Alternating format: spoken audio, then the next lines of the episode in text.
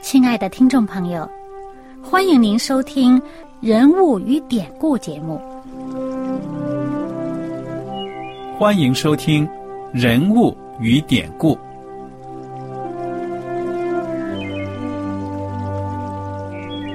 听众朋友们，当你读圣经的时候，不知道有没有过这样的想法？生活在几千年前的圣经人物，与我们这生活在二十一世纪的人有什么相关吗？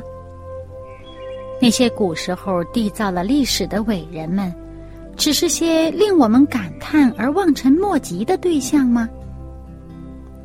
那些败坏了品德的小人和有负圣托的失败者，难道只是为了让我们嗤之以鼻吗？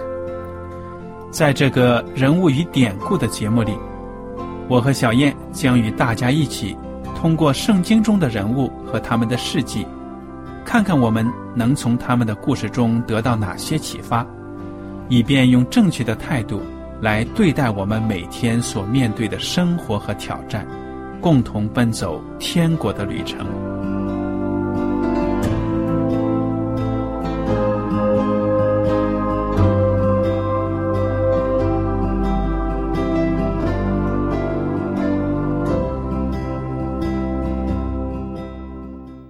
听众朋友们，很高兴呢，又能跟您坐在一起来研究圣经里的故事。跟我在一起呢是小燕，小燕你好。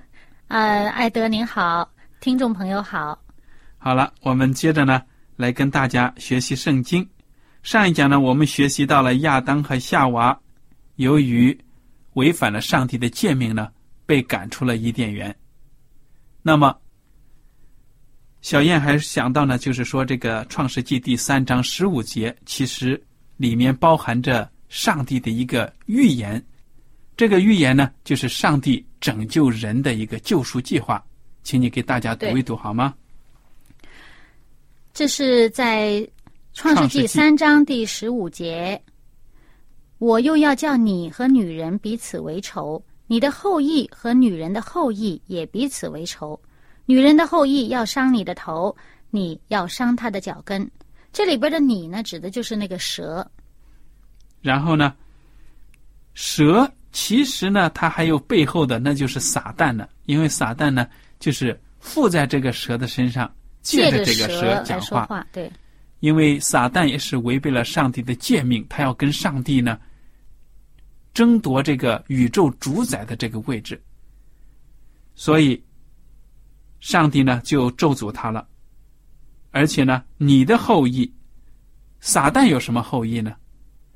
他的他是天使，他又不结婚，他怎么会有后裔呢？就是那些选择跟从他、对信从他的人、受他迷惑的人。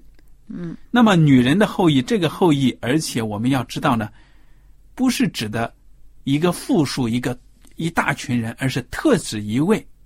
预预言着谁呢？这就是讲的是耶稣基督。对了，是从女人生出来的后裔。对了，耶稣基督呢，将来要打败撒旦，女人的后裔要伤你的头，就是耶稣基督呢，要给撒旦致命的打击，致命的这个打击。对了，你要伤他的脚跟。撒旦呢，对耶稣基督能够造成的伤害。是跟他受到的打击来比呢，是很微不足道的。耶稣基督呢，为了拯救人类呢，被钉死在十字架上，但是三天之后复活，因为他是生命的主。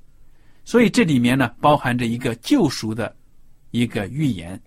这里面就让我们看到呢，当人犯错以后，就犯罪离开上帝以后，上帝呢已经设法。要让人可以回到上帝面前，让人可以得回他以前所失去的东西。所以，整本圣经就是可以说呢，上帝对堕落的人他们的一个救赎的计划，就包含在这本书里面。那么，我想呢，在之后的学习当中，我们会进一步越来越清楚的看到这一点。我们在此呢，就简单的说到这里。我们就提到亚当和夏娃现在已经是离开了伊甸乐园，要在外面的世界生活。生活呢将会是非常的艰难痛苦的，因为罪的缘故呢，他们要可以说是要劳动才能够得食。那么好了，亚当和夏娃他们在伊甸园之外，圣经记载呢，他们有了可以说是一个好事情。有了孩子了。对了，这是上帝之前在造他们的时候呢，就说赐福给他们，他们的这个子孙呢要遍满全地。那现在呢，他们开始有了第一个后代，这个孩子是男的，是女的，男的叫什么名字啊？该隐，对了，该隐呢，就是得获得的意思。我就想到英文的词 gain 获得，就是会不会就是该隐这个发音得来的呢？他们亚当和夏娃生了该隐之后，你想想他们会不会对这个孩子非常的喜爱，非常的喜悦呢？哇，当然非常高兴了。有什么好像属属灵的意义在里面吗？不我觉得哈、这个人生了后代，他是第一次啊，他以前没见过。我想他可能呃是见过这些呃动物啊，呃有后代了，对吧？那么他自己是第一次，哇，就觉得好像自己参与了一个有创造的这么一个过程。虽然尽管这孩子在肚子里怎么形成，他自己没有办法控制，他也不知道，但是呢，就觉得从我而出这么一个人呐、哇，真是很奇妙的感觉。我想，而且你想想，上帝给他们应许说，女人的后裔要怎么怎么样，要打败这个蛇的后裔，对他以为这个孩子就是那个所应许的，救主啊，嗯，所以他有这样的喜悦。但是后来证明呢，该隐却给他们带来了很大的痛苦和失望。为什么呢？因为他犯罪比他爹更厉害，他做了全人类第一个杀人犯。对呀、而且杀的是谁呢？就是自己的亲弟弟嗯，亚伯。这个故事的发生是这样子的：该隐和亚伯，他们都是按照上帝的诫命要来敬拜上帝的，但是该隐呢，他拿的祭物是随心所欲，没有按照上帝的要求呢，拿这个牛羊来献祭。该隐呢，他是种地的，他的农作物呢，就是那些什么玉米、土豆啊、小麦之类的，他对，要拿这些东西。对，那可能人会想，哎呀，我拿我自己亲手做出来最好的东西给上帝了这是我的心意啊。啊，就是啊，那为什么不行呢？其实这个献祭，杀这个牛羊献祭呢，它是有属灵的含义的，就是说，要想赎罪，不流血是不可以的。为什么呢？因为上帝要通过这个杀牛羊祭祀的仪式呢，让人类看到，犯罪的必定要流血，造成死亡。这个是非常严肃的，听起来呢也是血淋淋、很恐怖的。但是这就是人犯罪之后呢，堕落的现实，犯罪的后果。其实这个呃牛啊羊啊被杀的这个牲畜，它是有一个预表的含义，也就是我们一开始所讲的这个预表的是耶稣基督。那么预表他的救赎，耶稣基督作为一个替罪的羔羊，我们有这个呃典故啊，叫做替罪羊。这种说法怎么来的呢？其实也是呃从这里面最早从这里来的，就是耶稣基督是那个替我们赎罪的那个羔羊。那么他的死呢，就是让我们可以在上帝面前得蒙一个赦免。所以该隐他献祭的时候，他没有看到这个属灵的含义，他就是拿那些田野里面出产的那些农作物呢献给上帝。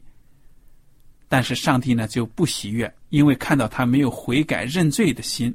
对他想用自己的这个呃所作所为呢取悦于上帝。那么，但是上帝对人的这个罪的一个赦免，不是因为人做的这个事情的这个呃是不是得上帝的喜欢呐、这样的。因为呢，上帝的赦免人靠自己是没有办法得到的。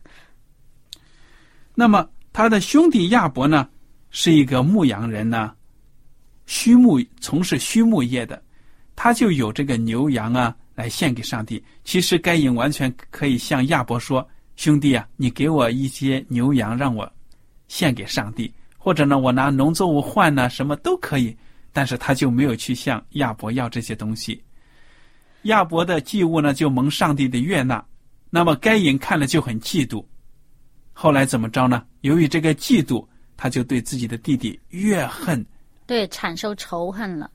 有一天呢，就在田野里面呢，他们为此呢又起了纠纷的时候，该隐一怒之下呢，就把亚伯给打死了。其实，在他做这个事之前呢，上帝已经警告该隐了，说你要是做得好呢，我怎么会不喜欢呢？就是因为你做的不好，但是你做的不好的话，你要小心啊！你要你要压制住自己心里边这个愤怒和仇恨。你如果不压制住呢，这个罪就埋在就潜伏在你的门口啊，随时他会制服你的。所以，上帝已经提醒他。所以人哎，人不要被罪，不要被怒气所制服，人应该制服自己的怒气。但是该隐他把上帝的话当成耳边风，后来呢，就顺应自己的怒气发泄呢，把自己的兄弟亚伯给打死了。那么他这样子犯罪之后，上帝对他有什么咒诅，有什么惩罚？我们可以看看这个创世纪的第四章，创世纪第四章。第九节开始吧。耶和华对该隐说：“你兄弟亚伯在哪里？”他说：“我不知道。我岂是看守我兄弟的吗？”耶和华说：“你做了什么事儿呢？你兄弟的血有声音从地里向我哀告，地开了口，从你手里接受你兄弟的血。现在你必从这地受咒诅。”好，请稍微等一下。我们刚才所读的就是。耶和华上帝问该隐，也是给他一个悔改的机会，对不对？嗯，给他一个认错的机会。你做了点什么？你有没有意识到你所做的这个严重性啊？没想到这个该隐还说我不知道，我不知道我兄弟在哪里。说谎。而而且呢，我又不是看过他的，我为什么？说明他对他兄弟根本不关心，一点悔意都没有。对了，那么耶和华上帝当然是全知的上帝，我们也知道。耶和华上帝在这里讲的这个话呢，是很带有文学性的一种象征的语言。你说那个血，它又没有口，又没有声音发出来，但是上帝说呢，你兄弟的血呢，有声音从地里向我哀告，这是一种比喻的说法，说明上帝呢鉴察人间的一切。就是在这样的情况下呢，该隐都不认错，上帝就咒诅他了。那么第十二节是怎么讲呢？你种地，地不再给你效力，你必流离飘荡在地上。该隐对耶和华说：“我的刑罚太重，过于我所能当的。你如今赶逐我离开这地，以致不见你面，我必流离飘荡在地上。凡遇见我的，必杀我。”但他自己杀人，他也怕人家杀他，这心里的恐惧感就来了。对了。不过从这里呢，我想我自己看到的一点呢，还有一点就说明，当时世界上的人呢，可能已经不只是该隐、亚伯这么这么两个两个，或者说，嗯，肯定有其他的人口。那么在后来呢，这个呃，您想啊，亚当夏娃，上帝给他们的赐福，就是要叫他们的子孙遍满全地的。那么，而且呢，所有的人类从他们两个出来，这肯定他们很多的儿女啊都会生出来的。而且后来该隐还娶了妻子，那那这妻子是哪来的？肯定是他父母生出来的。所以在早期的时候呢，我觉得我们应该不应该说呢？像现在二十一世纪产生这种疑问：为什么近亲可以结婚呢？因为这是我们当然是我们主持人自己的意见。也是其他有一些科学道理，就是说早期的人呢，他们的基因非常的好，对他们没有那么多的病变啊，像我们现在不要近亲结婚，那么主要呢是一种啊防止它的这个呃不好的基因的遗传性。当然呢，一代一代的到我们现在呢，已经是约定俗成，成了一种这个社会伦理的一种准则了。但是在当初，那么上帝造的只有亚当和夏娃一对夫妻，然后他们又生孩、生儿育女啊，什么人才慢慢的繁衍。在当时呢，这种实践是允许的，是可行的。正因为这样子呢，我们也看到，因为罪的关系呢，人的体质越来越下降。我们之后呢，很快就会读到，早期的人他们一活呢，有的就是九百多岁，对不对呀、对，所以，我们在这里跟大家讲出来呢，是肯定有的听众朋友们比较细心呢，读这些圣经故事都会有这样的疑问。对他们可能想哇，亚当夏娃，呃，活个一百来岁啊，怎么可能有这么多的孩子啊？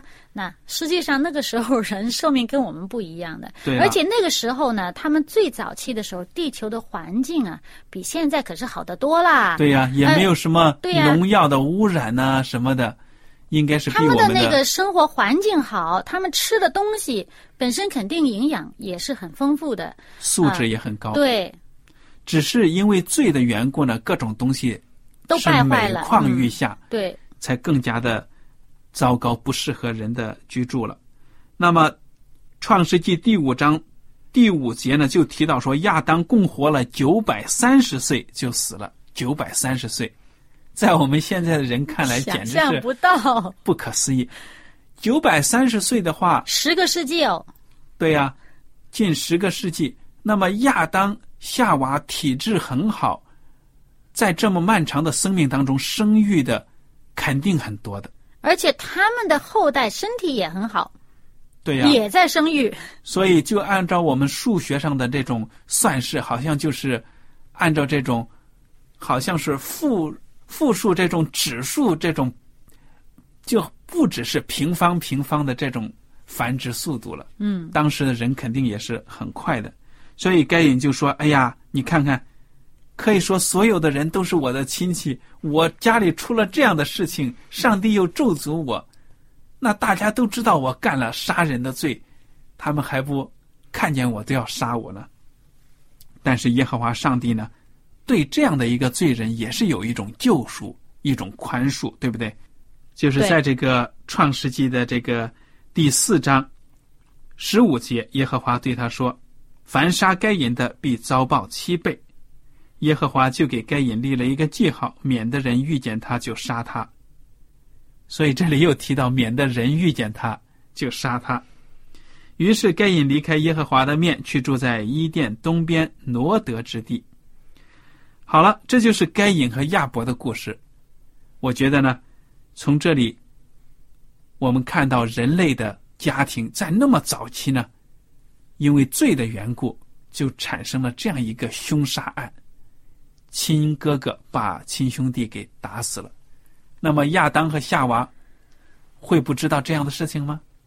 他们的心肯定知道，他们作为父母啊肯定痛苦，恐怕又在又在埋怨自己。哎呀，当初真的在伊甸园里吃这果子，就是犯了罪。其实呢，当初那个果子啊，呃，圣经上给它这个起的名字叫做分别善恶树啊，就是说你吃这个果子，你知道善和恶，可是你不吃这果子，你不知道恶，你不知道去做错事啊。所以这也是一种很可怕的知识，对不对？对啊，你这个恶的知识，你罪恶的知识知道的多啦，这个潜移默化，近朱者赤，近墨者黑，就真是很容易解决问题的方法。首先想到的就是这种过激的方法。我觉得呢，我自己感受到呢，在这个世界上生活，我觉得有的时候真的想自己脑子思想纯洁一点、单纯一点、简单一点。所以看到这个电视上有的宣扬暴力的节目，真的是很可怕、很恐怖。本来你就不知道杀人还有用那样的方法，对啊，结果看了之后呢，你可能就在你的身上呢留下一种烙印，你感觉到呢，你已经懂得了一种知识，这种知识呢，给你带来的是不安、不舒服。对，就是一种呃做错事，你已经有了做错事的方法的知识了，所以这种知识不要为上，对吧？所以我们为什么说现在的呃小孩子呃看电视啊、上网啊，大父母都很紧张啊，很警惕啊，就是说怕他们在一些呃不知不觉当中，在一些。不好的网站内容，在一些不好的电视节目当中吸收了罪恶的东西。我觉得做父母在这个世界上真的有很大的责任，应该多留心自己的子女，特别是正在成长、认识世界的过程当中，这些幼年幼的子女呢，他们到底接触些什么样的信息，都应该加以控制。我刚刚看到一个新闻呢，就讲到现在很多。青少年呢，用电脑上网，有的时候他们是访问的网站真的是好的网站，或者呢没有什么坏的，本来你就想不到有什么坏东西，但是呢有一些其他的程序呢，它把一些色情的广告啊，什么其他不良的信息呢，用那种跳出来弹出来那种窗口啊来做广告，嗯，所以我觉得这也是一种很可怕，防不胜防。对我们从这个美国社会，你可以看得到，自从有了电视机以后，一开始当然是娱乐性的，你再往后，慢慢慢慢，这个好莱坞的电影里面，这个暴力的越来越多。你看美国社会自从有了电视机以后，越来越多的这个暴力事件都跟他们看电视有关。对。然后呃，我们现在这些儿童啊，看那些动画片。本身动画片很纯洁的嘛，好像这个小孩子很童心的，很有童心的这些很可爱的形象。现在动画片已经越来越演化到开始有色情的东西了，啊，开始有一些暴力的东西了。而且呢，很多呃，这个日本引进的一些动画片，那些动画片暴力的东西非常多，变成小孩子潜意识里面。当我出现啊。争执的时候，当我跟小朋友之间出现矛盾的时候，我第一个反应就是以暴力解决。所以，大众媒体呢，对社会造成的负面影响，没有道德约束的这种大众媒体呢，真的是可以说是对社会呢破坏性是很大的。对，这就是一个罪的知识，这是一个罪恶的知识，对人来讲毫无益处。对了，这个社会。这样的社会现象呢，其实在很多地方都有发展，不光是美国，我们大家呢也都很清楚。各个地方都是有这种。那么，当人有了罪恶的知识的时候，他自然他就有可能会采取这种罪恶的手段。那么，另外呢，我们又从这个该隐和亚伯的这个经历当中，我们也看到呢，可能有人会以觉得奇怪，那我这个该隐。我把我这个呃做的最好的东西献给上帝，上帝不喜欢吗？其实上帝是喜欢我们把最好的东西献给他。在这个以色列人后来的这个献祭制度当中，你会看到感恩祭呀。感恩祭里面就是讲这个以色列人他们土地里面出产的，哇，他们认为最好的东西拿来献给上帝，这是感恩祭。但是救赎计划这个赎罪的这个祭物啊，一定要指的就是这个羔羊。这个牛羊，所以我们不能按照我们的意思、我们的方式去敬拜上帝，而是说呢，上帝呀，你要我们怎么做？嗯，因为上帝毕竟是我们的主，对不对呀？而且很明显，亚当夏娃当初告诉呃该隐和亚伯献祭是献什么东西，那么这个所献的东西是预表也将来的救主的。嗯，也许他们当时呢并不清楚。这个象征的确切的含义，但是他们知道是跟救赎有关的。对，那好，我想呢，在接下来该隐和亚伯圣经描写他们的故事之后呢，其他提到了亚当和夏娃的一些后代，但是呢，有关他们的描写呢，可以说就是一句两句就结束，没有什么特别详细的故事，我们就大部分就跳过去。有一点值得提出的呢。就是第五章描写亚当的后代，他们很多的儿子啊，列出来寿命活得很长。比如说亚当活了九百三十岁才死，然后呢，又提到这个赛特活了九百一十二岁就死了。后来呢，还有以诺士活了九百零五岁，最长的是哪一个人呢？马土萨拉。马土萨拉他活了九百六十九岁，所以你看看早期的这些先祖们呢，他们的寿命真的是很长。好了，我们看到《创世纪》第六章呢，就讲到人类繁衍，经过这么多少代的繁衍呢，地上的人多起来了。当时呢，人的罪恶就很大了。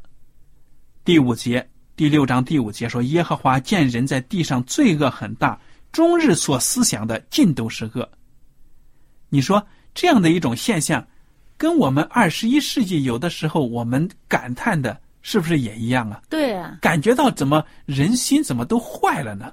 就是怎么这么坏呢？好像这个造假呀、凶杀呀、贪财什么的太多了，所以当时到了这个地步呢。人多起来的时候呢，人每况愈下，品德越来越坏。第六节，耶和华就后悔造人在地上，心中忧伤。这里的后悔，当然我觉得，并不是说上帝他在造人的时候就根本就没有预见将来要发生这些事情，不是的，因为我们知道上帝从起初能够看到幕后，这是圣经讲的。那么。上帝在这里后悔呢，是说明他的内心真的是忧伤了，他非常痛苦，非常非常难过。因为呢，就好像父母啊，我们生了一个儿子也好，两个孩子也好，或者十个孩子都好，有一个走了歪路了，都心里边都难过的不得了。何况这地上这么多的人，上帝是赐福他们，叫他们遍满全地，是要他们在里面幸福的生活的，而不是叫他们在里面互相害对方。对呀，所以在这种情况下，耶和华上帝说：“我要将所造的人和走兽，并昆虫以及空中的飞鸟都从地上除灭，因为我造他们后悔了。唯有挪亚在耶和华眼前蒙恩，只有挪亚。”和他一家人呢？上帝怜悯他们。至于为什么怜悯他们，挪亚有什么比别人强的地方呢？我们下一讲呢再讲。其实上帝啊怜悯所有的人，只不过那些人呢不愿意接受上帝的怜悯。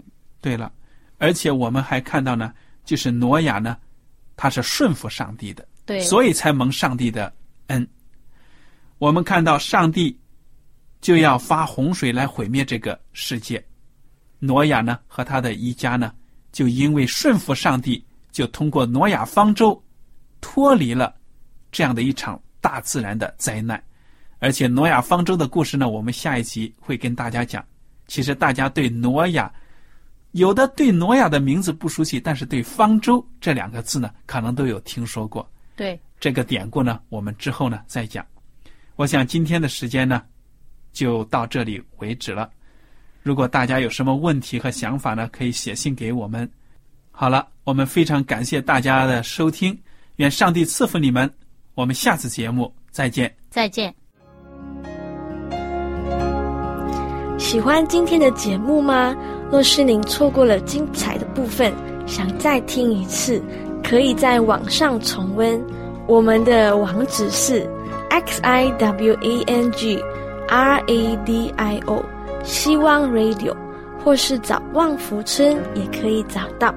记得把好东西介绍给您的朋友，与他一起收听。